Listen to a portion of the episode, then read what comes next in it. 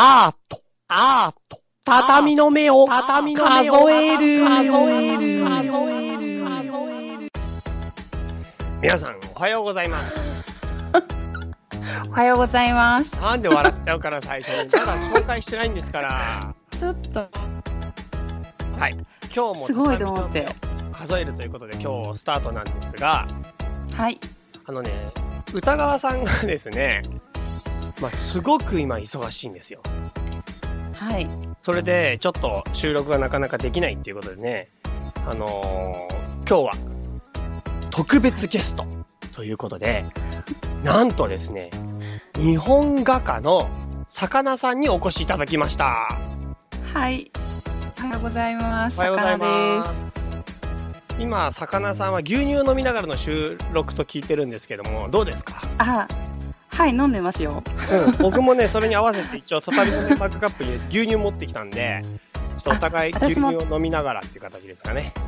畳の目マグカップに入ってますよ。マジで？はい、入ってます。いつもコラボじゃん。入ってますよ。はい、あの、三つ、三つ持ってるので、畳すの目マグカップ。いや、本 はい。当に畳、全種類だもんね。そうそうそうそうそうそう。めちゃくちゃ、朝ありがとうございます、畳のマグカッはい。いや、もう本当に大ファンなので、速攻集めました。プ。いや、そうですか。本当にありがたい話ですね。あの、今、そう、その話でちょっと関係すると、はい。畳の目マグカップをね、あの、で、なんていうかな、あの、新メニューを作ってくれたカフェがあるのご存知ですか？あー、あの、はあはあ。岐阜県のね、あのね、関市っていうところでね、カフェをやってるんですあやククッキーみたいなやつだったっけ？あ、それはあの、あの、畳の目の物々交換でやってもらったんだけど、あ、違このうか。カフェでね、なんと畳の目マグカップで、うん。あ、のホットチャイかなへえ。それとあと、特別メニューみたいな、か畳の目マグカップでご提供みたいなのをやってくれてる。えー、すごいですね。すごいんだよ。はい。あの、ちょっと詳しくは畳の目のホームページと、あとツイッターや僕のチャイネクストの方に上げてあるので、あ、そうですか。見ときます、見ときます。はい。あの、ご覧いただいて。へえ。ニワいいです喫ね茶。店ニワさんでね、へえ。あ、素晴らしい。はい。ホットチャイっていう名前の新メニューあ、すごいですね。あ、そのメニュー、ホットチャイだけしかマグカップは使わないんですか？と思いますよ。なんか3つぐらいご購入されたんですよ、この、この方。お店で使いたいって言って。一緒ですね。だからもう、魚さんのところでもね、あ、じゃあ我が家でもお客さんにはちょっと、じゃあこのカップで。これでも客に出すにはでかいよな。そうだね。アブ飲みだもんね。たらふく飲んでて。はてなみたいな。なんだこのコップみたいな。じゃあちょっと魚さんどんな方かってことが多分リスナーさんみんなびっくり仰天だと思うので、はい。軽くちょっと自己紹介していただいてもよろしいですか？はい、わかりました。えっと、本名は魚じゃないんですけど、そりゃわかるよ、マジでわかる。名前でも名字でもないというのはわかるよ。そこ。あ、そうですか。はい、カットカット。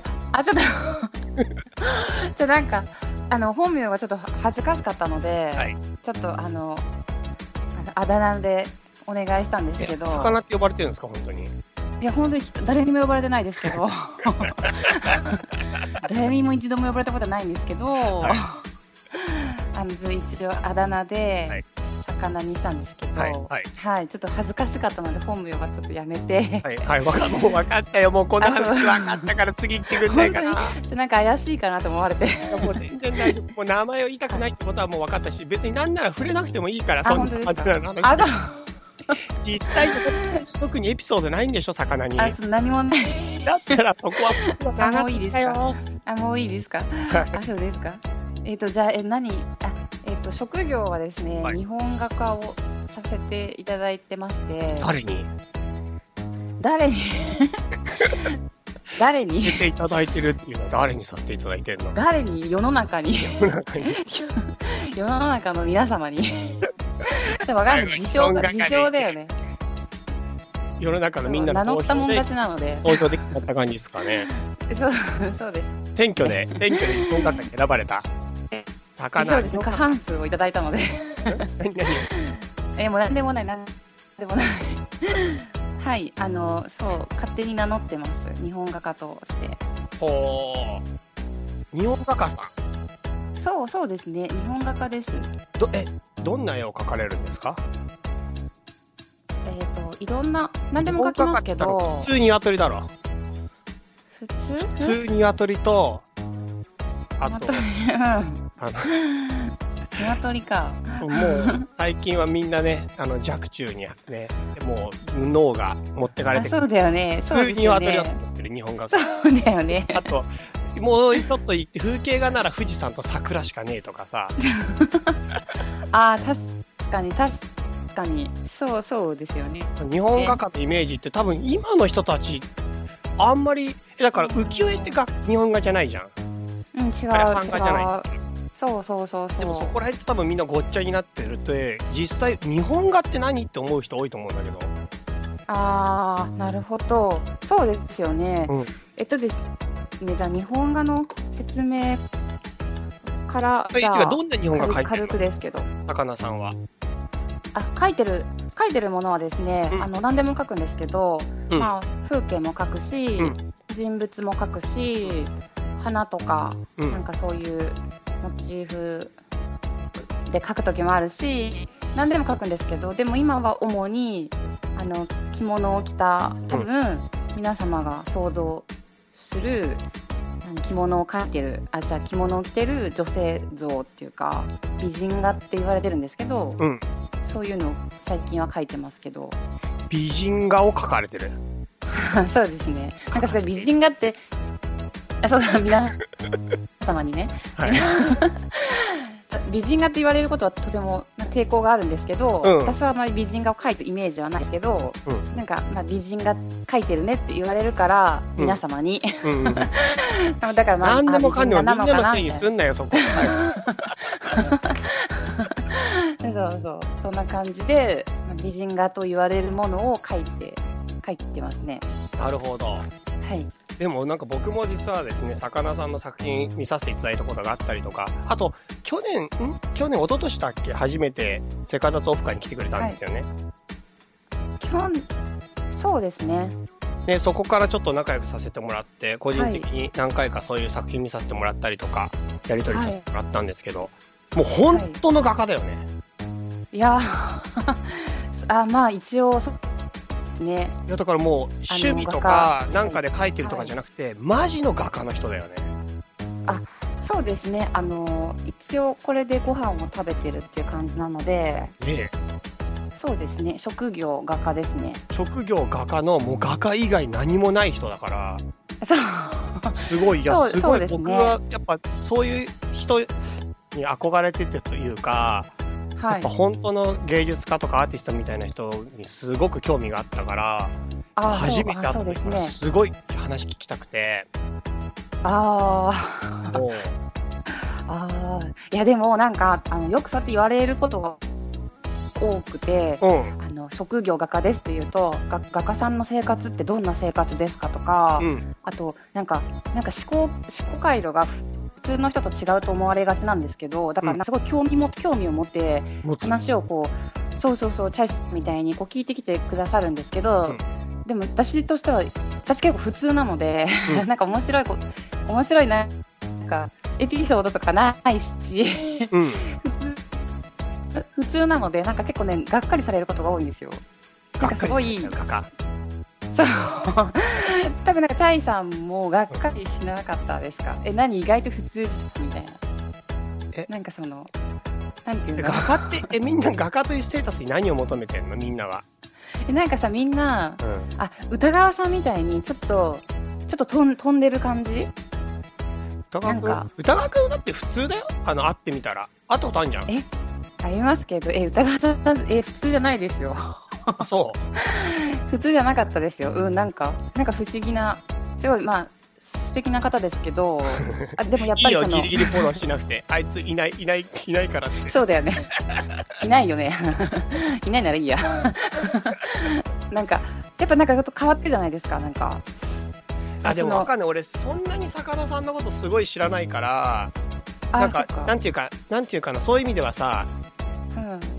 ここうやってさ、セカダツのオフ会で知り合って、それで興味があって、お互い話するようになって、はい。適度な距離感がやっぱあると思っていて、ああ、なるほどなん。か知り合ってものすごい長い間じゃないじゃないですか。そうですね。だからなんかはい友達として超仲良くなったし、本当にはいもうタメ語で何でも喋れるし、突っ込めるけど。でもなんか、どういう、なんか性癖を持ってるかはわからない。性癖、あ、そう。そうね。うんだから本当のところはわからない。なんか普通っぽくこいつはしてるだけ。うん。そう、そうか。あ、そうか、そうか。だからみんなそうなんじゃない？だからそんなさ、だって初めての人に。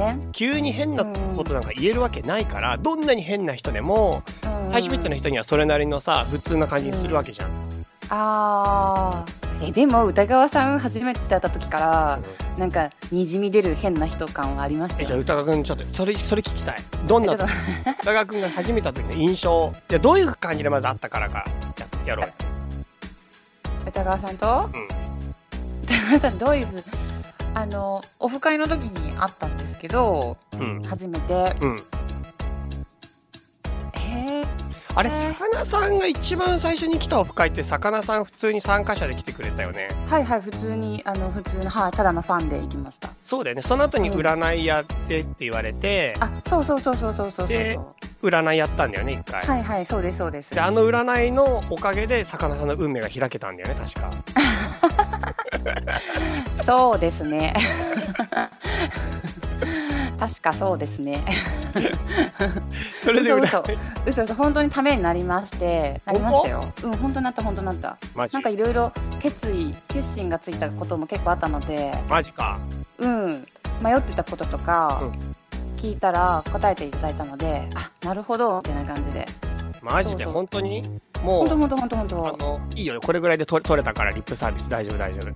あそう。そう、あ本当、いやでも本当になんかそれまではその時私まだ違う仕事もちょっとしてたんですよね。あ、そう、その仕事の経歴もすごい興味があるから、みんなのために後で聞きたいんだけど、まあいいや、ちょっとそんで。そうかそうか、うん。あそうそう。ほんでなんかその時はちょっとまたこの画家一本でやっていく決意がちょっとまだできなくてそれを、あの占ってもらって。悩んでた時期ですよね。そうそうそうそう。でもチャイさんの占いで、あのもう画家一本で大丈夫だよみたいなことを言っていただいたのでもう速攻仕事もう一個仕事を辞めてもうそれからはもう本当に画家一本ででもめっちゃ開けたよね、本当に画家一本。本当そううん本当そうだねなんかめすごいよね、今ね。そうそうそうそう本にもななってもそうね。えー、やめて やめてけろ みたいななんかもうすごい恥ずかしいんだけどそうでもなんかそのやっぱりやめた絵描きさんってその、うん絵描き一本で仕事をしてる方って結構少なくてういうやっぱ食べ食べていけないので、うん。うんあのやっぱ学校の先生をしながらうん。絵描きをするとか、うんあとね絵画教室を開きながら、えっと制作をするみたいなこう掛け持ちで皆さんやっていくんだけど、の方が多いんだけど、私がその画家一本でやっていくっていう決意を決めたらやっぱりお付き合いのある画商さんとかデパートさんとかもうん。うんあなんかすごい覚悟を決めてすごいねみたいな感じでじゃあちょっとお仕事回すねみたいな感じでその覚悟で向こううちあののかな相手先も信用してくださって。うんうんうん。お仕事をくれたっていう面もすごく多いので、うんうん。なんか本当にそうチャイさんの占いで決意してよかったなって思いやー、でもやっぱそれは今のは自分の決意で開いたってことだよね、やっぱね、そう考えると。そうだよね 最終的にはそうだよねそうだよね。そう私すごいなみたいな やめてちょっとはい魚さんってすごい人なんだな。自分の決意一本で戦ってんだって。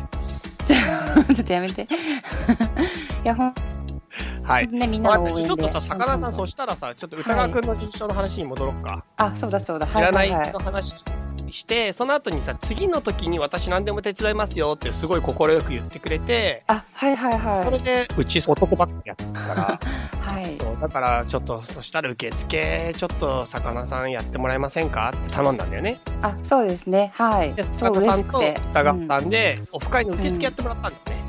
はいはい、やります。はい。これら辺じゃないかな、最初にあったの。あ、そうですね。あの時、あの時初めて。うん。うん、そうですね。うん。あ。何何歌が来印象何思い印象あれ 歌川さんの印象ですか？私なんか歌川さんそうそうなんかラジオで聞く印象だと、なんかももっとよ捨て人みたいな感じだと思ってたんですけど、普通でしょあったら。あ、そっか、そうだね。あれうんおかしいな。そうあの、見た目の話ね。あ、見た目？見た目の話、そうそうそうそう。もっとよ捨て人な人かと思ってて、よ捨て人そしたらなんかの見た目、よ見た目、格好っていうんですかね、その、よ捨て人 そうそうそうそう。なんか、仙人みたいな格好してんのかなと思ってて、そんなやい、るわけねえだろ。なんか、そんなやつオフ会するかよ、マジで。なんかその布一枚しかまとってないみたいな、なんかそういう印象だったんだけイど、メージも間違ってる。そしたらなんかすごい本当に今時のすごいおしゃれな方で、あうんなんかその音楽とかヒップホップとか聴いてそうな感じで、あめっちゃおしゃれな人なんだと思って、それがちょっとびっくりしたかな。あ、そんなおしゃれだったか。うん、なんか、そうなんシンプルな。髪の毛とかもすごい。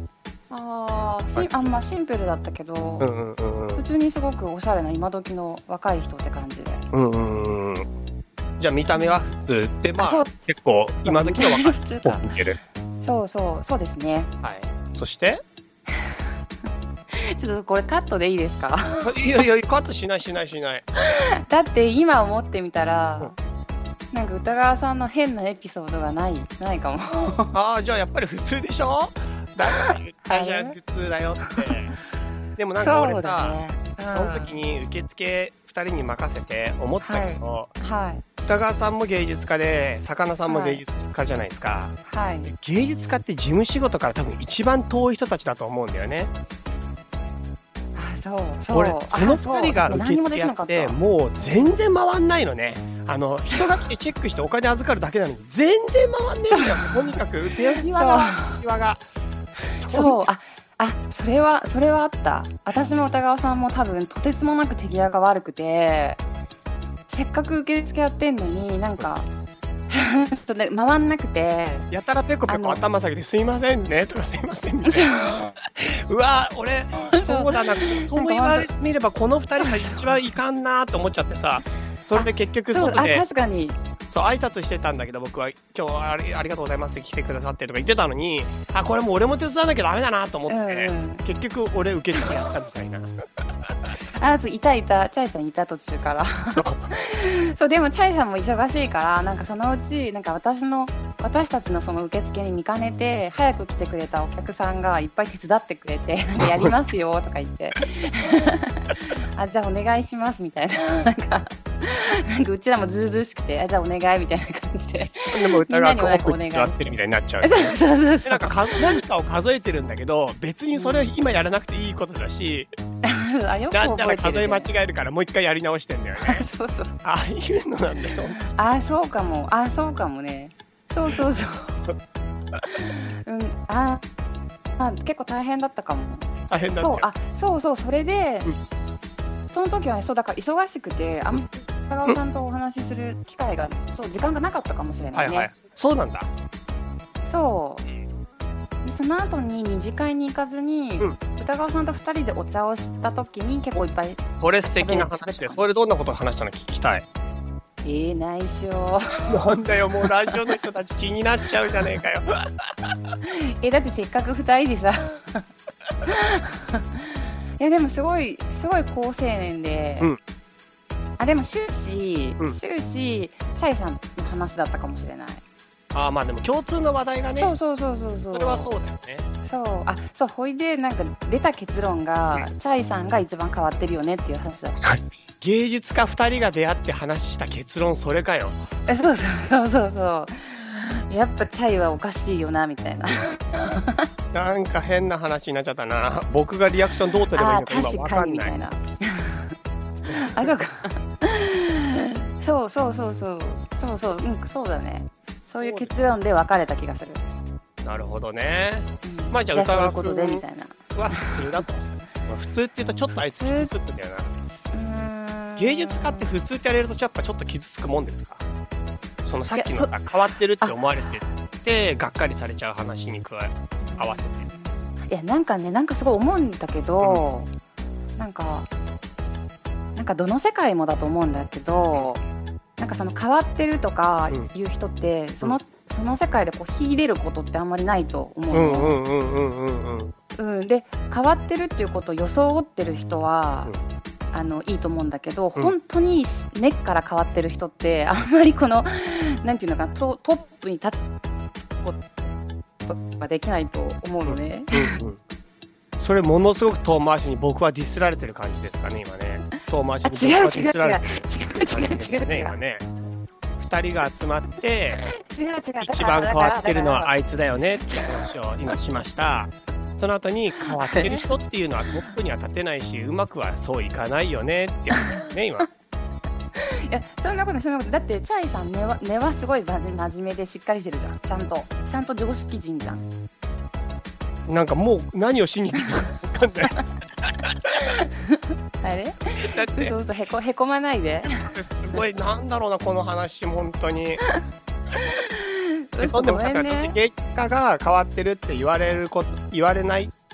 普通だねって言われることってどう思うの？そんで。あそうで私もも初めはその普通って言われることが本当はあんまり嬉しくなかったんだけど、昔は。でも最近は普通だねって言われることに関して何とも思わなくなってそりゃそうだよ。普通じゃなきゃやってられないよって最近は思ってる。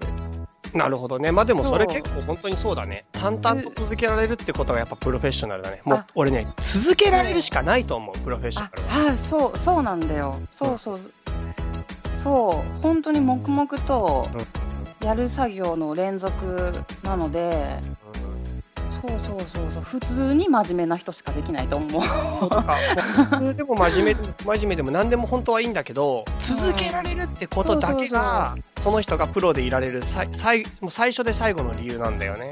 そうだねそう。うんそれはあるねすごくそう思うよ。なんか歌川くんが昔本くれてさ、はあこれ話どっかでしたかもしれない。けど、アーティストになるためのハンドブックっていう本があって、なんだそれ。なぜかそれをくれたの。すごいね、歌川が本くれるって。なんでだろうね。アーティストになってほしかったんじゃないの？うん、まあでもそうだね、何かしら自分の道を考えている時でさ、うん。その時にやっぱその本の中で歌川は結構その本に助けられたっていうのね、ものすごく。ちょっと見てみる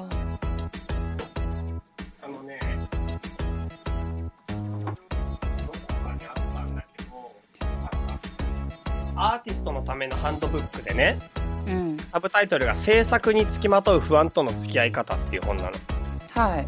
で、帯に悩めるアーティストに捧げる不確実な世界と向き合い飛び立つための小さな哲学っていう本で、うん。まあ、この本がだから要するにすごくやっぱアーティストって孤独になるし不安になるし、もうそれこそ精神病みそうなぐらい先が見えなくなっちゃう。その不安の中でどうやって、あの、その不安と付き合って戦っていくかって話なの。うんうんうんうんまあ、それのスキルみたいなことを、ちょっと、ちょっと工夫みたいなこと書いてあるんだけど、うんまあ、とにもかくも続けられることを最優先にしろって話なんだよね。うんうんうんどんなに小さい形にしようが、何しようが、どんな形でも続けられるってことだけが、アーティストである、あり続けることなんだってことでさ。そうだねう。うんんそうそうそう。すごいそれ思ったよ。それもうん読んでもね。ああ確かになんか私が卒業するときに大学を、うん。あの先生にとりあえず10年やあの作家として絵を描き続けなさいって言われて、うん。なんかどんなに売れなくてもどんなにそのね不安になろうがなんだろうがとりあえず10年やりなさいってうん。言われて、で10年経って、うんそしたらじゃああともう5年やってみなさいって あれちょっと忘れちゃった。うん。うん。なんだっけなとりあえずそれだけまあでも続とりあえず節目節目で次を目指して、まあでも続けていきなさいってことだよね。そうそしたら気づいた時には作家として成り立ってるから、うんとりあえず10年とりあえず5年なんかそういう気持ちでやんなさいよってなんかね言われたかな。なるほどね。うん、そそれで今に至るってことですね。うそうですねそうですね。そうですか、そうですか。うんそれ何度もね、うんやめようと思ったことはあるけど、うん。けどやめなかったね。それがやっぱねうん、プロフェッショナルだな。そうだね。うん。なんかそうだね。なんかその、続けることの不安と、うん。やめてしまうことの不安を常にこう、天秤にかけてる時があって、うんうんうんうんうん。で、私の場合は若干だけど、やめることへの不安の方がちょっと比重が大きくて、うん、で、やめれなかったっていうか、もうそれを本当に正直な話だと思う。本当に本音だと思う。みんなやっぱりさ、だね。力強く生きてるように見えたりとか、あとは画家さんなんてやっぱり自分の才能を信じてるんだろうって思う人もいるかもしれないけど、実際の人たちはさ、そうだよね。本当ギリギリのところでさ、まあ、正直生活かけたりお金もかかってきたりとかして天秤との戦いの中で選択してでもそれでも続けていくからなんとかそれが自分でうん。後から時間が自信になったりとかその一つ一つを後で決断と呼べたりとかそう,、いうもんだと思う。まあでもそれはアートじゃなくて何でも、そうだね。うん、本当そう思うんう。うん。ねそうそうそうそうそう。まあ、ちょっと冒頭から熱いトークになってきましたけどそろそろ本編行ってもいいですか？すいません。すいません。いやいやいやいいです本当にいい、はい貴重なお話を本当にいやこんないにいやや伺えてさそんな、私なんかの話、あんまり、あんまりだと思うけど。いやいやいやじゃあとりあえずここら辺で一旦フリートーク、はい最初の冒頭でした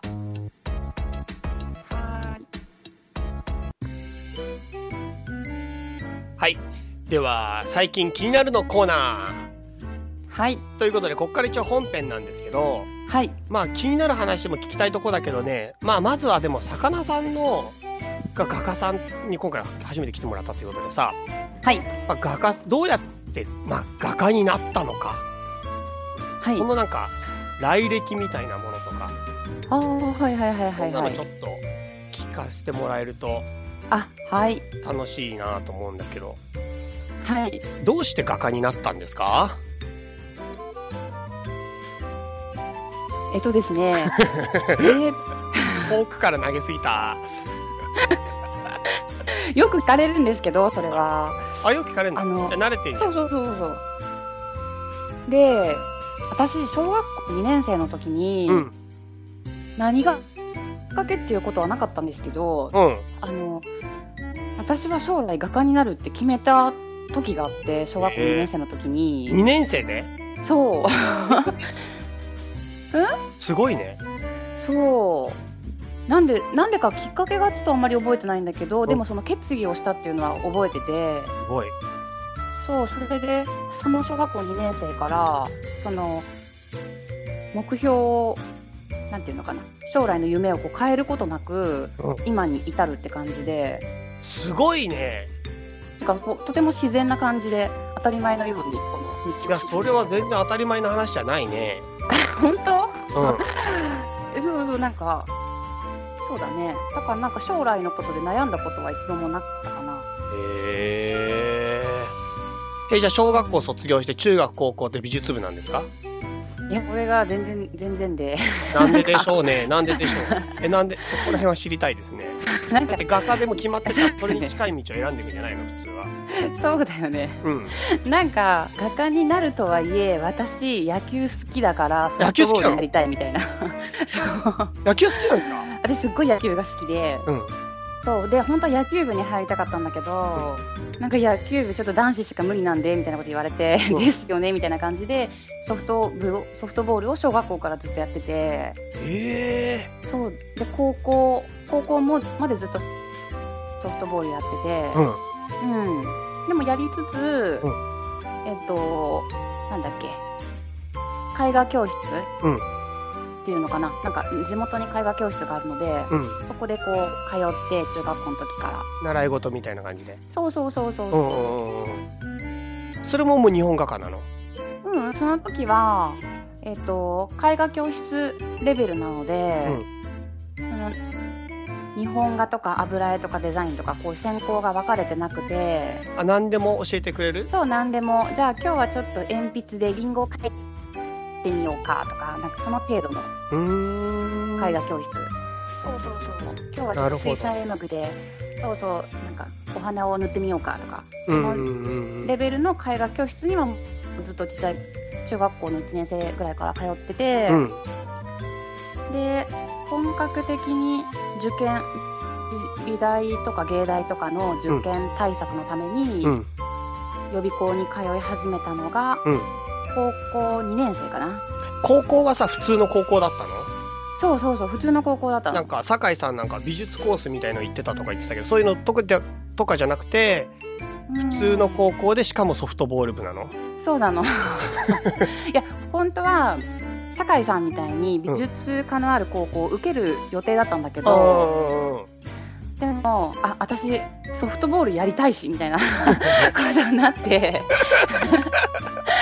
普通にソフトボールが強い公立高校にいて、ーすごい、ソフトボールにかけてんな。私めっちゃ好きで、ソフトが。うん。そうそうそうそう。でも別にね、どうせ将来は絵描きになると決まってんだから、ソフトやってたっていいじゃんみたいな感じで、普通にソフトやってて、すごいな。でもでも高校2年生の時に、あ、本格的に芸大美大の入試の準備をしなきゃいけないと思って、うんそうそう、予備校多分酒井さんがご出演された時の予備校に通ったって多分おっしゃってたと思うんですけど、そういう美大芸大受験対策用の予備校がありあって、うんうんうんそうそう。そこに通ったかな。多分私、酒井さんと同じ予備校だったと思うんだけど。え、そんなこともわかんの？ね、わかる。私、た多分ね、酒井さんと大学一緒だと思う。マジで？違う違うかな？どうかな？あ、すごい、あ、それは、そう、すごいね。なんか、そっちの世界の人たち同士ではなんとなくわかんだ。わかるわかる。話聞いててね、わかる。へうん、そうそうそう。で、多分だけど、酒井さんが行ってた高校も、ああ、そこだろうなっていうのが分かって。すごいね。あ、近いんだ、酒井さんちと。あ、近くはないと思う。あ、そうなんだ。そういうわけなんだ。うんそうそうそう。有名な高校なんだね、じゃあね。あ、酒井さんの高校はね、結構有名だと思うよ。で、魚さんの高校はソフトで有名なんだよね。そうそうそうそうそう。本当に本当に。めっちゃいつも寝る前素振り200回とかやってたよ。やってた。そうすごいなそうそう。寝る前に素振りにやったら全然寝れねえだろ。そう。そうそんな感じだったかな？それで、はい。美大、美術系の方に進んで、え、日本画はいつ専攻になったの？うんと、えっ、と、もともと地元の絵画教室で教えてくださってた先生が、日本画の先生と油絵の先生が2人いらっしゃって、うん。で、だからどちらをせん、どっちかを選択しようかなと思ってて、初めはね、油をやってたの。あ、そうなんだ。そう、油絵をやってたから、油絵で大学を受験しようと思ってたんだけど、うんなんか油絵って入試で木炭デッサンなのね。うーん。木炭を使うの。うん。私、木炭がほんと下手くそで、なんかもう、ほんとびっくりするぐらい下手くそで、全然上達しなくて、はいはいはい。そうそうそうそうそう、全然上達しなくて、全部バーベキューにしちゃった。バーベキュー、そうそうそう、焼いちゃったよみたいな。焼いてやるよみたいな。そう、そうい、そんな理由で、うんその、やめたのね。やめて、で、もう一人日本画の先生がいらっしゃったから、うんあ、この先生にちょっと、ごす、あの、なんていうのかな、ちょっと教えてもらって、日本画に変更しようと思って、途中で高校1年生ぐらいで日本画に変えたのかな。高校1年生が高校1年生終わりぐらいに。うんうんうんそう、それで、えっと、予備校に、ちゃんとした予備校に通うときにはもう日本画を専攻して予備校に入って、うーん。うん。じゃあもう高校1年からずーっとそういう意味では日本画目指して日本画の方に。そうだね、すごい、すごい、大した理由じゃないんだけど、いや、でもす、これがやっぱり何度も言うように、続いて貫いたっていうこと以上に大したことはないか あ、そっか。ら。いやいやいや、ほんとほんと。なんかそうそう理由やきっかけなんて大したことなくていいんだよ、マジで。あ、そうだね、それはあるね。きっそうかけなんてそう。ほんの些細なことだよ。もうね。なんかすごい思ったのが、うん16歳、17歳の若い頃に、うん。将来の道を選択しろっていう方がすごい酷だなと思って。それは俺はもう激しく同意だね。もう本当にそう。ょ本当にそう本当にさ、環境に恵まれてない子っていくらでもいるからさ情報が少ない中で。知らないことが多すぎるよ。あ。そうなのそうなの。今でもそうじゃない？それって大人になっても思わない？あ思う思うあこんな仕事あったんだとかこんな生き方そうあったんだって。なんだって。そうなんだって。あこんなに選択肢っていっぱいあったんだと思って。だけど15歳16歳の時なんてさもう狭い中から選ばなきゃいけなくてそれって本当に酷なことだなと思って。だからなんかうん。そういやすごい。本当に思うしでもなんか逆にうん。別に1617で一生決めなくてもいいんじゃないかなって僕は今思って。そうそうそうだね。そう。途中でいくらでも変更してもいいと思う。そう。だから俺が今から画家になるとかでも俺はいいと思って。あ全然ありだよ。むしろ面白そうじゃんみたいなね。そう。でもなんか本当にだからそれって大人になればなるほどさ逆に知りすぎてリスクが怖く感じるよあところもそうだね。怖い部分も知っちゃうから手が出せないっていうのもあるかもしれない、ね、そうそうそうでも結局それでさ歌学の曲がり方じゃないけどさうん、踏み出して進んでったらうんやっぱなんとか回っていくもんです。しかもそれが後から振り返って時間の重みがあればもう結果的にはそれって信念になっていくっていうかさ、ああそうだね、うん、でもどっから始めてもだからそのさっき言ってた10年じゃないけどさうん。まず10年みたいなのはすごくあるなと思う。そうだね。そうそうそうそう、ねえ。その通りだね。それで大学は美術系に進んだんですか？そう芸大に行きました。おう。そして、はい。そして？楽しい大学生活をエンジョイしました。あ結構大学生活楽しかった人？むちゃくちゃ楽しかった、え。ー、もうなんかもうここは天国かと思うぐらい楽しかった。そう。どんな先輩だったんですか？なんかあのとうちの大学すごく人数が少ない大学で、でまあその中でも日本画っていうのは本当にどの科よりもうん。すごい少ない人数しか取らないのね、うん。で私のクラスなんて10人しかいなくて一学年、うんうんででしかもみんな同じ予備校から来てるから、うん。みんな友達で、あそうなんだ。そうそう。そう。みんな友達のままあの大学に上がってきてで10人しかいないから、でみんな目標っていうか好きなことが同じ10人が集まってるから、みんなすごく気が合うし、うん。楽しかったね。本当に。えどんなことして過ごしたの？なんかえ毎日、ね、ょっと大学の思い出ちょっと語っちゃいなさいよ。大学？あいや別に絵に関係なくていもいいよ。あいい？大丈夫、うん、大学の楽しかった思い出大学の楽しかった思い出は急に振るね。いやなんかいや そんなに楽しかったならどんなことしてたのかなと思ってさ。いや別に普通の話だったら普通の大学生と一緒でいいしもしくは本人は普通だと思って喋ってるかもしんねえけどそれ普通じゃねえよみたいなのあるかなと思って。あそうそうだよね。あだなんか楽しかったこと私ねちょっと多分他の大学にはないと思うんだけど、あのうちのアトリエって火鉢があったのねあそれは大学の中の話？あほんとねアトリエ日本画のアトリエだけなんだけど火鉢が1個用意されててちょっとそれが結構大きめの火鉢が。場所はどこにあるの？え？何？大学構内に？キャンパスの中にあるの？あアトリエ？えアトリエっていうのは大学のキャンパスは別にあるの？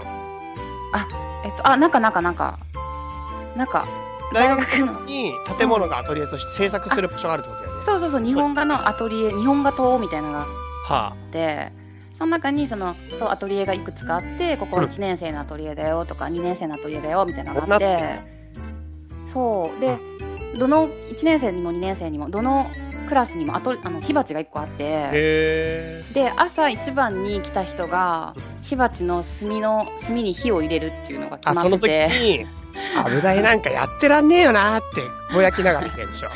油俺はねこれができねえから油絵やめたんだよって言って魚さんやってきて私もねもうこの木炭が一番嫌いなのよ。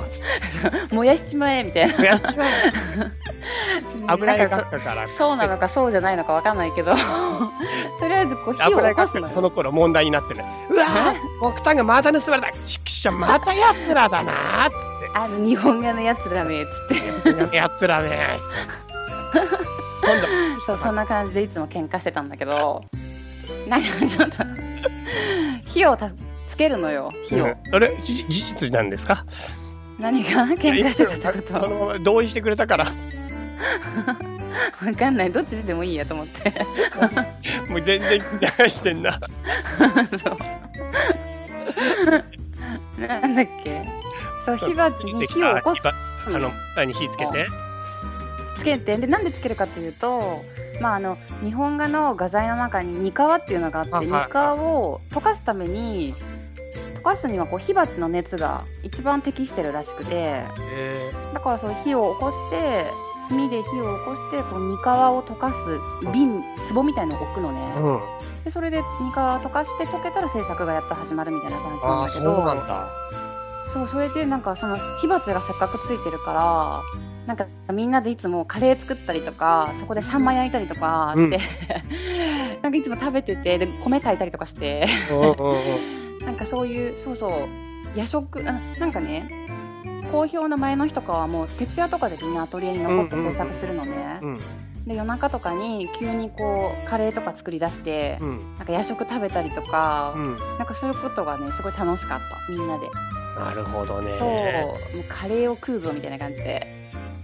なんか、一緒に食べるっていう時間がやっぱり多いことが親しさに関係があるっていうのがうん、ああ、同じ釜の飯を食うみたいなね。そうそうそうそう共同体みたいな感じだよね。そうそうそうそううんそれユッスーがよく言ってたけどああ、なんかでも、そうだね。すごいそう思う確うん。かにうん確かにそうだね。一緒に過ごす中でもその一緒に食べるとかかなり大事だねああ、そうね、そうね。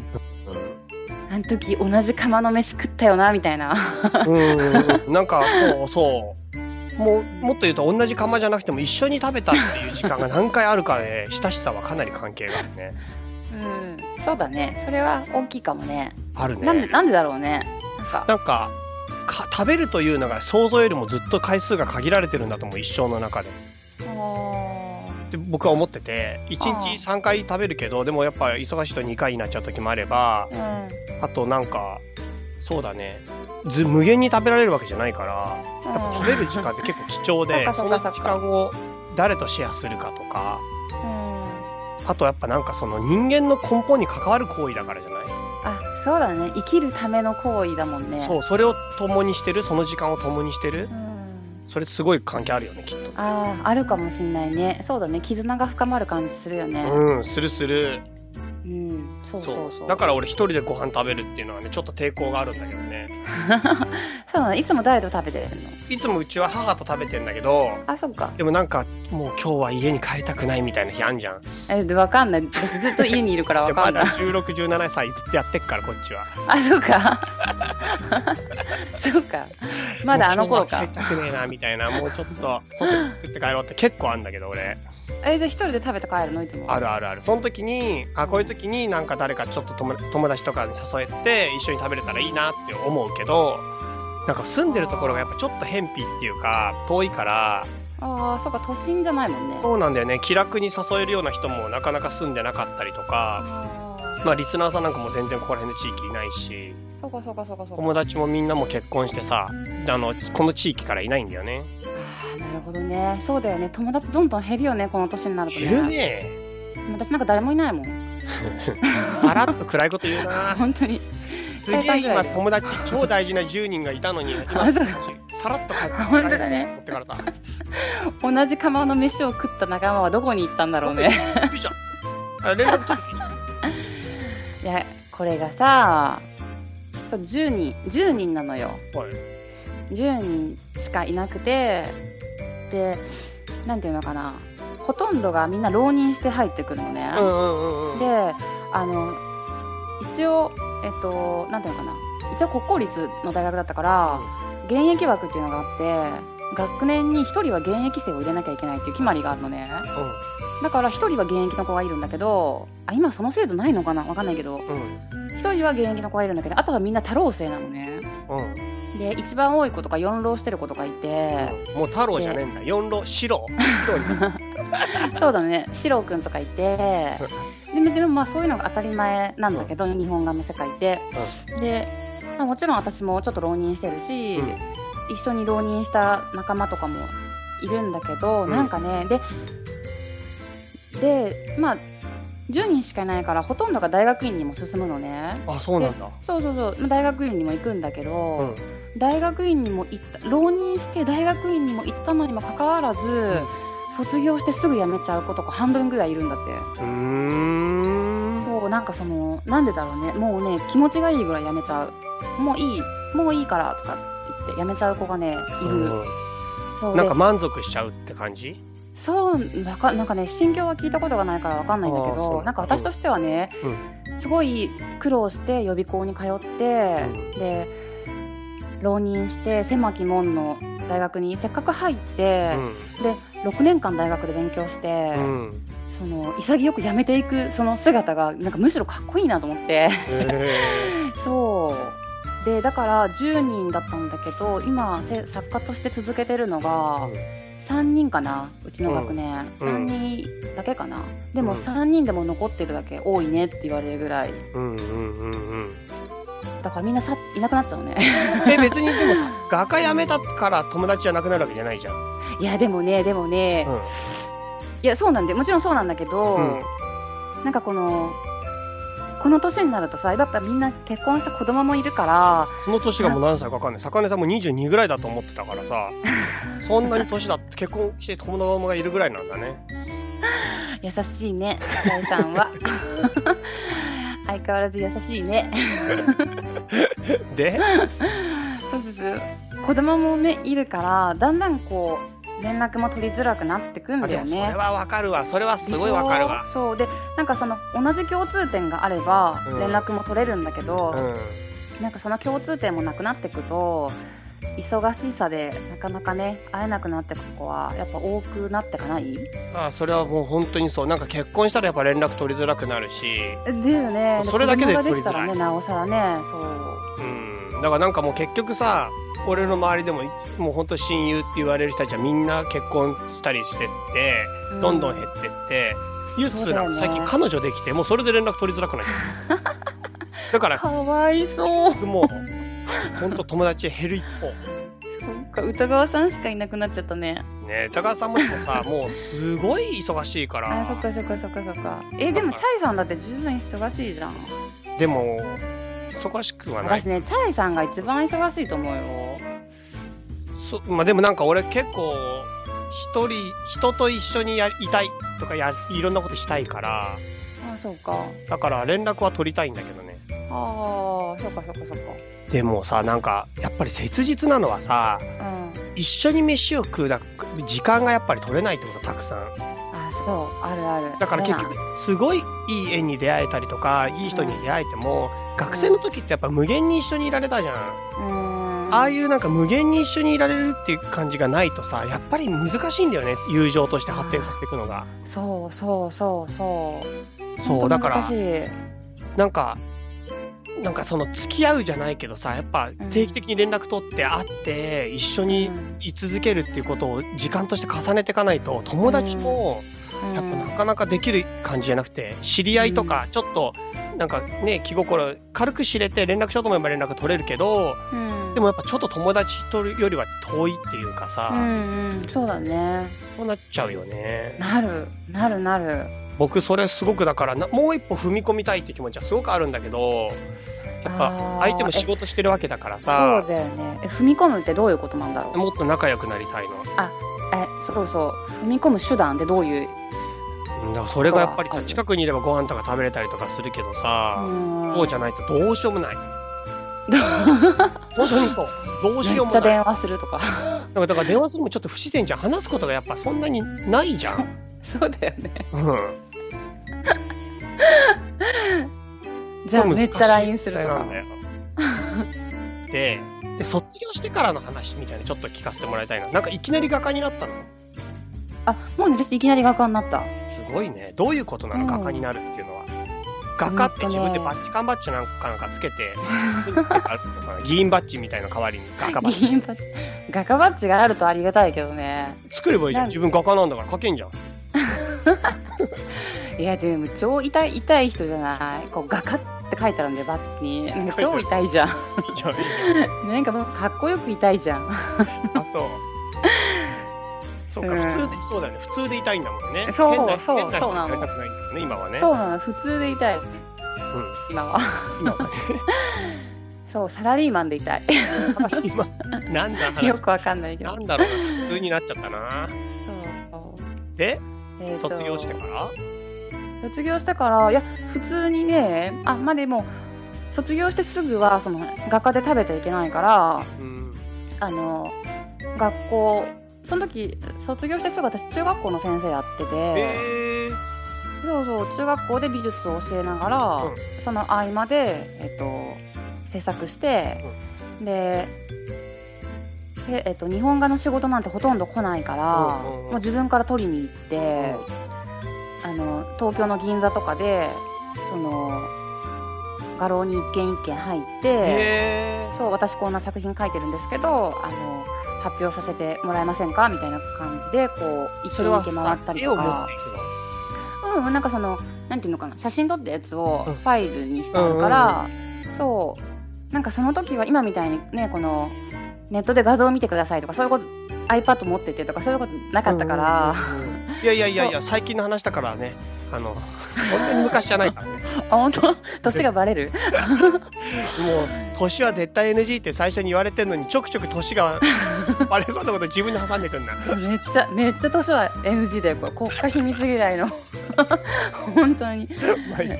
そう、うん。まあ、ファイルをこう持ってでまあでもファイルだけじゃ分かんないから作品を1個だけ持って、うん。そうそうなんか重い荷物持ちながらこう画廊を一軒一軒回って仕事をもらったりとか。へそうだね。そういうことをしてたね。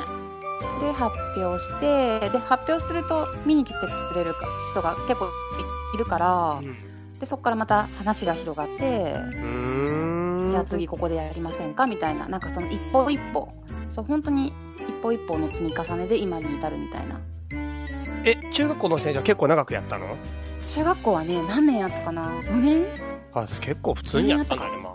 うんうん。でまあでもち中学校ってむっちゃ大変だから、でなんか なんか私なんかこの子たちなんか中中3とか大変じゃん。なんかそのさ、どこの高校行くみたいなさ、うん。そのしん、ね、なんかさそんなの背負いきれないと思って、うん自分のやってることがねまだこんな中途半端なのになんかこの子たちの将来背負いきれないと思って、うん。だからやめて。あ真面目だね。そうそうそうもうなんか私そうそうそうもっと適した人が多分いるから学校の先生に、うん聞いてでまあまでもまたちょっと違うまたちょっと教える仕事だけど、うん。まあちょっとそうだね。また違う、まあ、学校だけど、うん。美術を教える日本画を教える講師みたいなお話があったから、うんそこで勤めながら、えっと日本画の制作も自分でしてみたいな感じで。うん。で最初はなんかその教える仕事と兼業しながらうんうん画家をずっとやって、それで、あのさっき占いの話、一昨年か去年？去年ぐらい？うんうんの時に、もう絵を一本にしてって感じなんですかね。そうですね。そうです。そうです。うん。やっぱみんな最初一本じゃなくて何かをしながらって感じなんだよね、きっと。だと思うだようん。なんか、あの、最近の若い子、うん。あの、学生の、あ なんか私、いまだにこう大学との、大学とのつながりがあるからさ、大学に行くこともまだいまだにある、あるんだけど、うん。そうするとね、やっぱその、大学4年生とか、うん大学院生の子とかと話す機会もいまだにあって、うん。そうすると、なんか今ってさ、こう SNS が発展してるからさ、うん。自分でこう勝手に発表できるじゃんね。うん。で、自分でこう、何、ブログ立ち上げたりとかさ、うん。うん。なんか、で、そういうことで、うちらの時代よりも、こう、なんていうのかな、世の中に出る、出るその第一歩が出しやすい環境だから、今ってさ、うん。うん。だからその、今の子は結構兼業しなくても作家一本でやってきますみたいな子も結構いるんだって最近だと。え、できるの？とこれがねできるんだって最近は。うんなんかちょっと前にさ若手の作家ブームみたいなのがあって、なんか若手の作家ってさ画料がすごく安いのね。うん。絵の値段ってことね。あそうそうそううん絵の値段がすごく安いから取り扱いやすいんだってうん。安いからさうん。その画商さんとかも取り扱うリスクが少ないから絵が、絵の値段が安いからねうん。でその昔よりも今の方がその絵を買う人もちょっとずつ増えてると思うのでも、うん安い絵なんだけど、うん。なのだからその安い作家さんはなんとか食べていける状況には昔よりはなってて、へうん、だからね今はいる卒業してすぐ作家一本でやっていくっていう若い子もいてああすごいねみたいな感じで話聞いてるんだえ。うん。うんそうなんですね。うんなるほど。えーいろいろそうなんか勉強になりました。わかる？こんな話でもうちょっとちゃんと話した方がいいのかないや、わかるわかる。わかったけども、うーんとしか言いようがない。そっかそっかそっか。うん。そうだよね。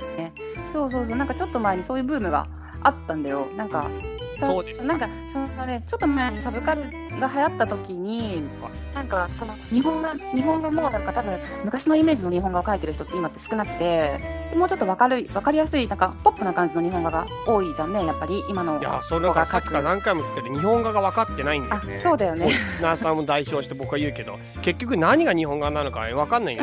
頭の中はもうそうなんだよね写楽と、あとなんかビードルを吹く女の浮世絵に乗っ取られてる。ビードル吹いてんねそうそう、もう乗っ取られて全然。そうか。なんかそのね、日本画のカテゴリーっていうのも結構曖昧で、何をしたら日本画か、日本画っていうのもあんまなくて、日本画絵の具を使ったら日本画なのね。うん、なんかだからその代表作が、やっぱり頭のイメージの吹きづらいっていう問題だよね、一番大きいのは。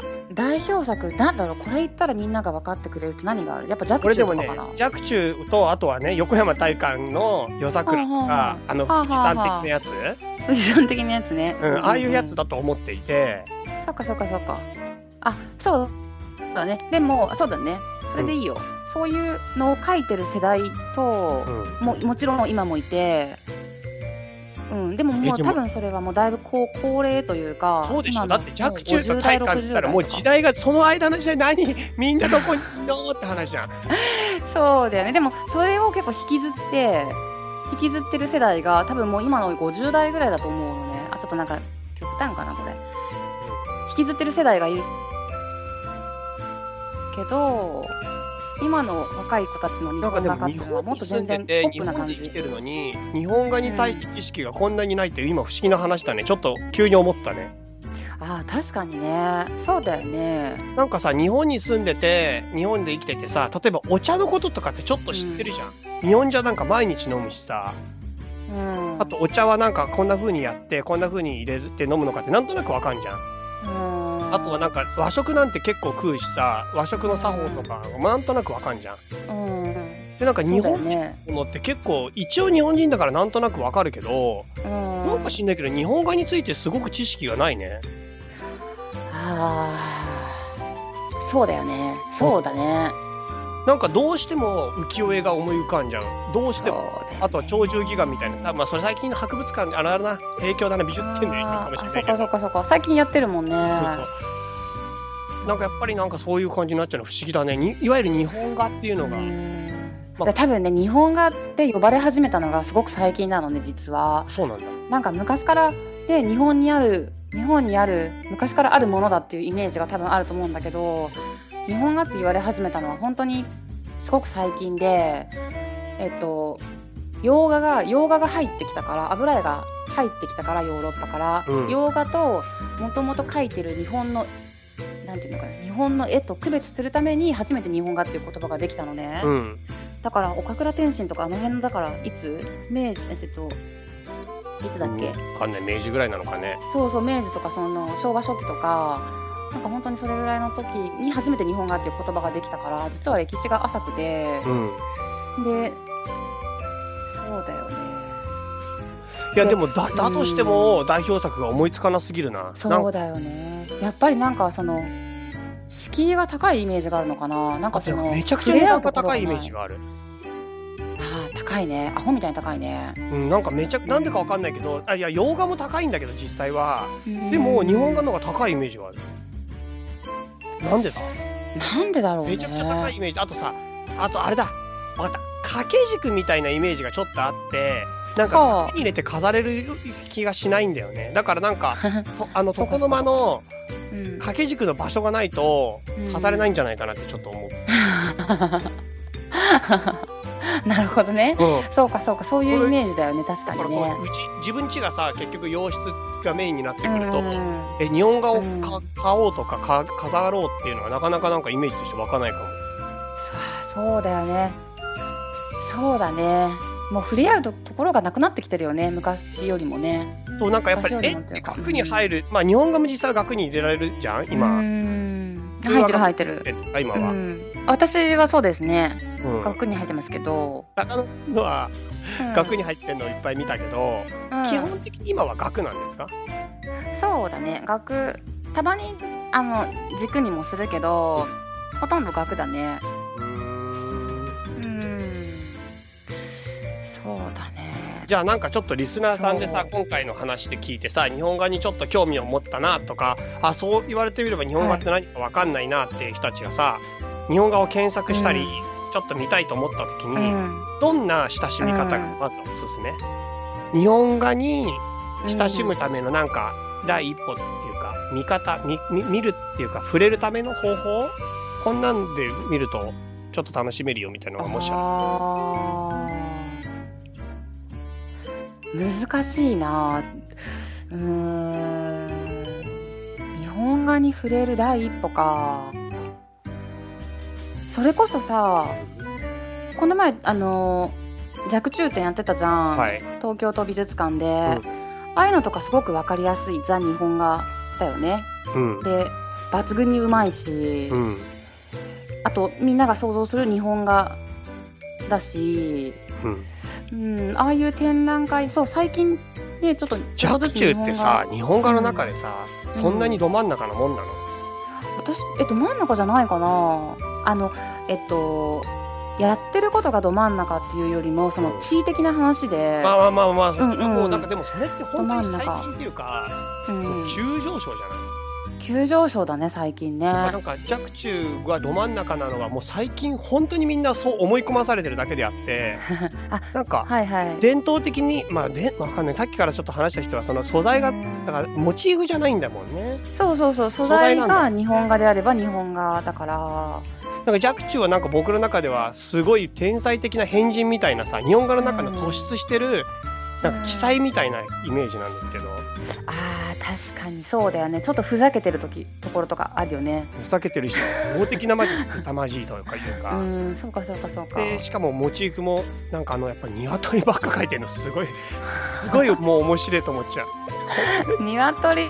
なんかさかわなんかさゾウさんとか描いゾウあれもなんかわかる？さイメージで想像そう。聞いてて 絶対ゾウ見たことないよねみたいな。そうそうそうでもどう虎とかさ。にいっぱい入ってってさなんかあれ面白いなって思うけど、うん。うん、そうだよね。なんかすごい可愛い犬とか描いてたりとかするよね。でも日本ってそういういやいいとそういう意味ではささっきのちょっと鳥獣戯画も日本画に入れるかどうか難しいかもしれないけどめちゃくちゃ面白い話もあるよね。だからそういうそうだね。そうだね。書かれてるのが。うん。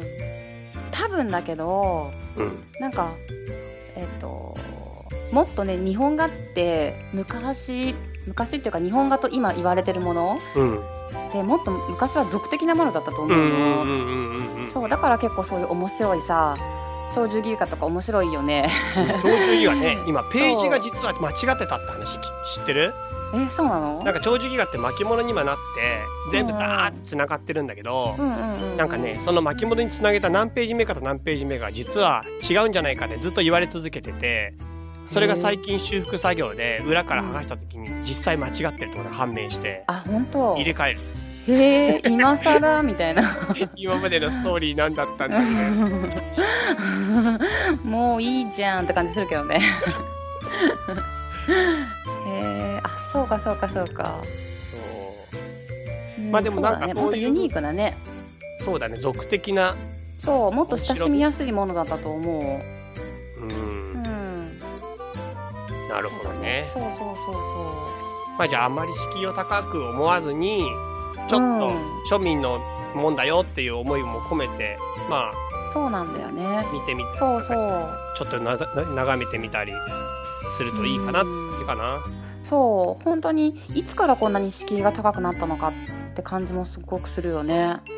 本当に、うん。そう。なんかね、結構私の今のテーマがそこにちょっとあって、うんそうそうそうそう。もっと俗的なものでいいんじゃないかいみたいな。俗的なものでいいんじゃないかい。うん、そう本来そういう、ね、ものだったのに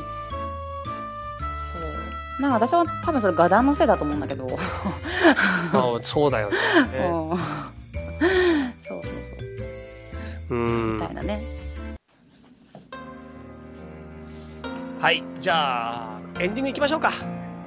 はい。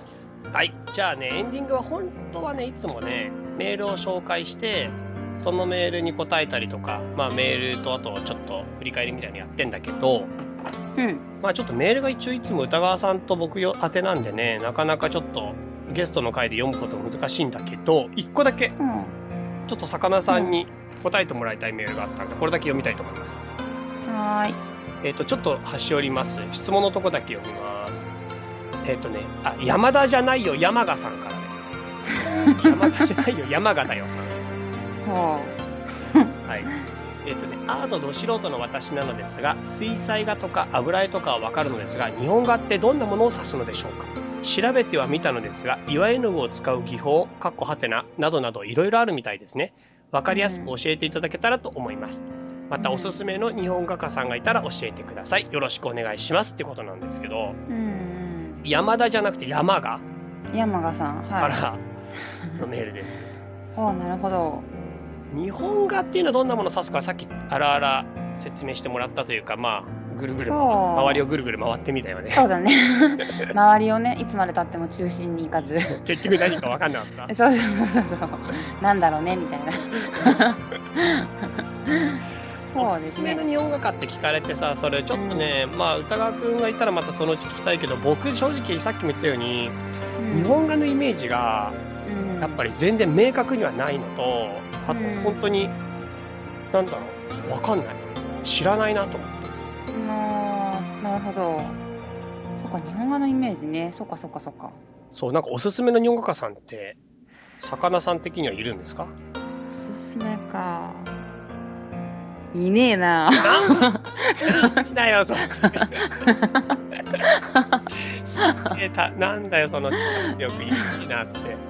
嘘嘘嘘嘘おすすめっていうかまああの多分多分皆さんが日本画を想像しているものとあと今私がすごく興味があるっていうか勉強している作家さんで多分とても共通する人がいるとするならば、はい。それ上村松園とかかな上村松園ネットで調べたんですけど、はいこれずっと男性だと思ってあ女性そう女性なんだってこの人た。初めて知った、それ。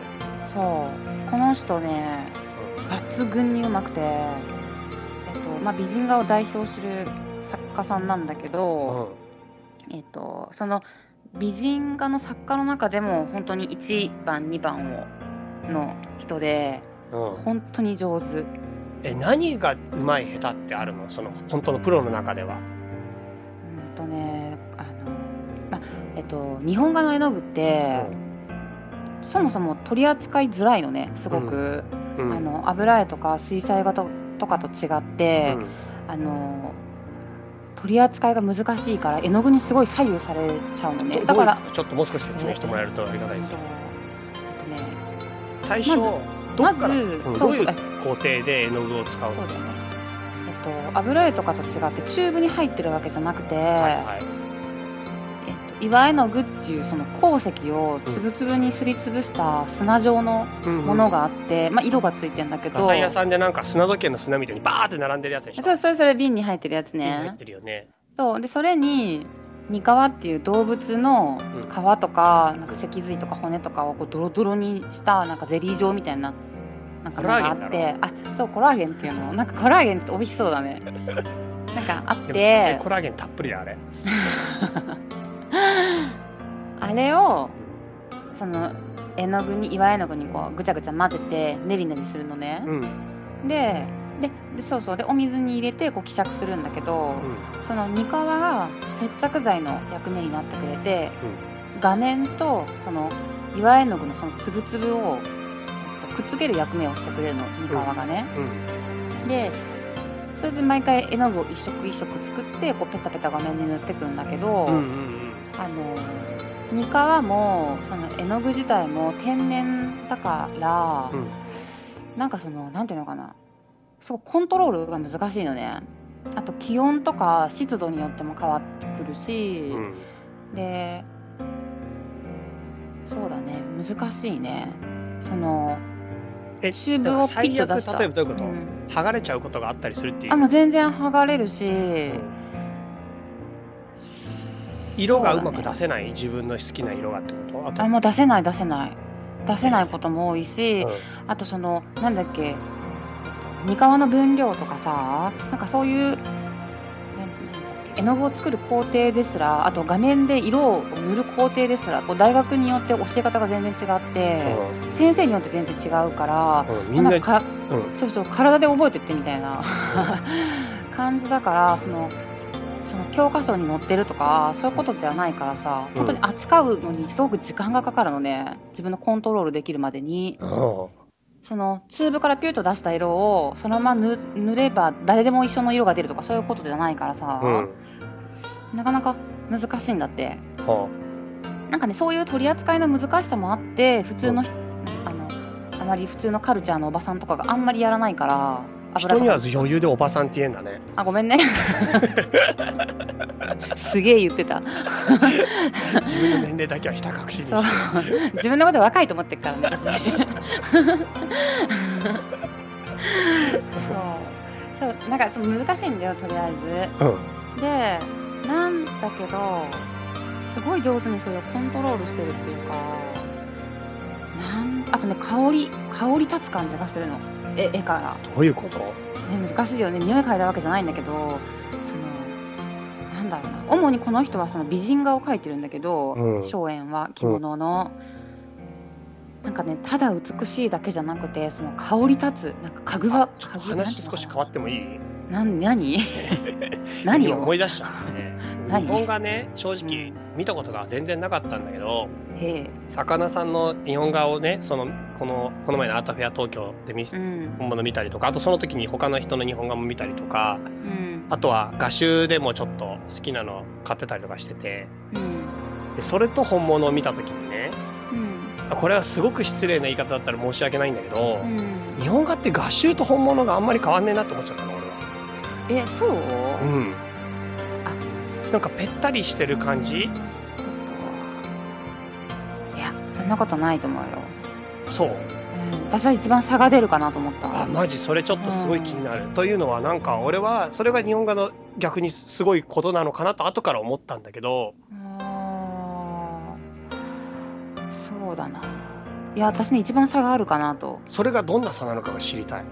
なんかねそのえっと鉱物なのね岩絵の具って鉱物、であ一個一個はすごく粒子で粒で一個一個がこう光るのね。うん。こう光をこう一粒一粒が反射するからこの本物を見た時のこの光の反射がねキラキラするの。画面がキラキラするの。であと粒だからどうしても画面に凹凸が出てきたりするじゃんねうんであとね盛り上げっていう技法とかもあるがあるぐらいだから盛り上がってないって表面が、うんまあ、人にもよるんだけどうん。でそういうのが画集だと、まあ、絶対ペランってしてるからさ出てこなくてそうか。やっぱなんかそうだな。俺の中で多分日本画と浮世絵がやっぱごっちゃになってる現象が出てんだな、そうなるあーで多分と。うん。あのこの前チャイさんが私のやつを見てくれたじゃん、うん。アートフェア東京で,、で私はすごい細かい粒子の岩絵の具を使ってるからあんまり画面に凹凸がないんだって私の場合は、なんかな番号があって日本画って。うん。うん。なんか同じ色でも粒の大きさが全然違うのね。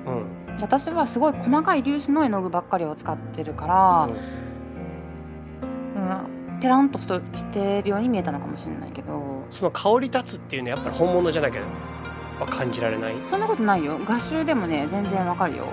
本でも、えうん、なんかね上村商店の私が一番好きなのはね物語って検索して。え村松園花形に、花形？うん、出てこないかな。どれが花形かな？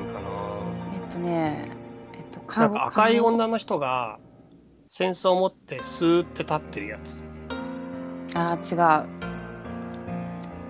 花形って漢字が違うのかな。いっぱいいろんな絵が出過ぎちゃって。うんあーそっか。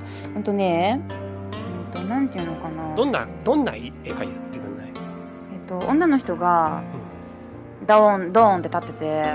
ドーンねドーン。ドーン、ドーン一回立ってて、カゴ、カゴを持ってんのね。で、カゴに、菊の花とかが入ってんだけど、えー、その絵ないのちょっと待って。上村松園だけでやったら検索し直そう。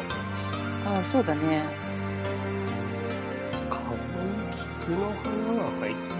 うん、それをね、こう、か、あの、持ってて、で、ちょっと着物がね、着崩れてて、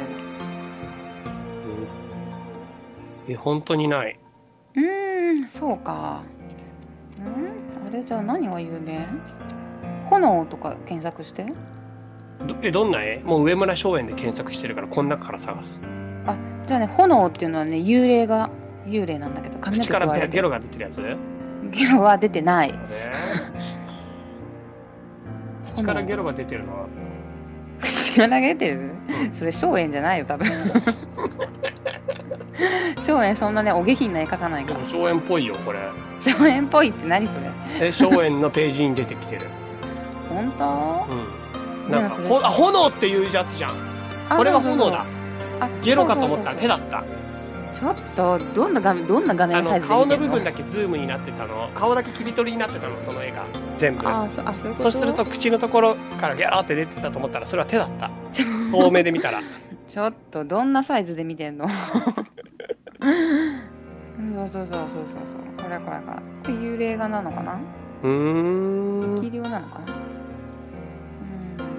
なるほどなんかその、なんていうのかな。なんか、幻想的というかうんそのあでもその香るっていうかふんわりした感じは分かったふんわりって言い方じゃないのかななんかそのうん溶けるなんだろう。感じ？溶ける？うん溶けるか。ああ、面白いね。溶ける。溶けるうん溶けるいいかも。なんか溶ける感じあのうんなんていうのかななんて言えばいいのかなその境目がうっすらぼんやりする、するなんていうの？ぼんやりしてるよね下目ああ、そうだね。髪の毛とか。うん。でもなんかそういう雰囲気確かにさっきの女性のやつにもあったうん。なんかね、うんそう、すごくその、むわっとするんだよね。ムラっとする見ててのこれ見て、む、むらじゃなくて、むわ。むわ。はい、むわっとするの。あ花形にあった？ある？あこれもだから幽霊っぽいやつだね幽霊、うん、ちょっと気が狂ってる人の絵だと思うんだけど、うん気が狂っちゃったよな。なんかその、いいんだよね。なるほどでもこれ魚さんが好きそう、うん、いいでしょうこれもさっきの魚が好きそうあ本当？なんかね美人画って言われる作品って男の人が多いのね描く描くのが、うんうんうんなんでかっていうとやっぱさあの男の人から見ての美人を描いてるっていうのかな、ていうかそもそも美人に興味があるのが男の人みたいな感じだからさ、うんうんうん男の人の作家が多いんだけど、うんうんうんうん。でもこの松園は美しさだけじゃなくて、うん。女でしかわからない女の部分も一緒に同時にかけてて。松園はこの幽霊とか花形見は美人画っていう認識で描いてんのかな、いやそれはわかんない。うん本人はどういうつもりで書いてるのかわかんないけど、うん。でもい今となっちゃなってはこう美人画のカテゴリーに入っちゃってるんだけど、うん。うん、でも美しさとその女だからこそ分かる女の部分みたいなのを同時にこう画面に表現してて。女だからこそ分かる女の部分ってどういうことなのか畳の的に畳目的にはそっちが気になる？そうだよね。女しか知らない女。そうだよね。なんかいつもラジオむさ苦しいもんね 男二人で喋っててね。そう、むさ苦しいと思ってた。えなんか、なんか本当になんかその、なんだっけ、高校男子が喋ってる物質の感じがする。女について無知だから。そうそうそうそうそう。そんな感じがする。ななんて言うんだろうね、なんかその、そう、なんだ。なんか、うん、そうそう。まあでもきっとね、女のリスナーさんはふむふむってうなずいてると思うよ。このマジ？その今の説明だけで、うん、この絵を見たら、少年の、うんえー、わかるわかるってなると思うな。え、これはじゃあ女の人から見たら美しいって思うってこと？美しいし、美しいよ。美しいし、うんそれだけじゃない感じかな。それだけじゃない感じが知りたいんだよな今。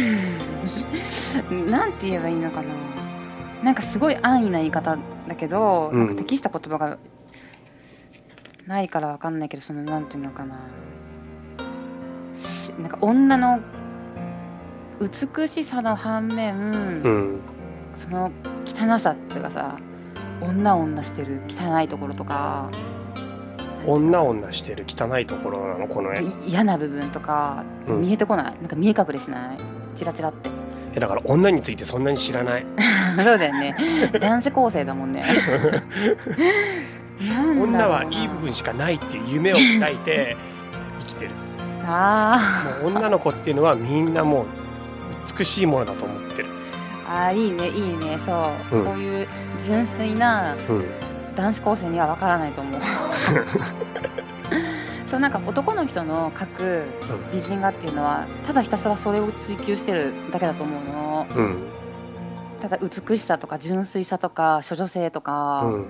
でも女の人が描く美人画っていうのはなんかその先にあるうん。なんかちょっとその毒気のある感じちょっとした不安定感みたいなもの？ああそれもある。うんそれもある。なんかその一瞬でこうもろく崩れてしまいそうななんかギリギリのところで保ってる美しさみたいなさうん。なんつうのかな。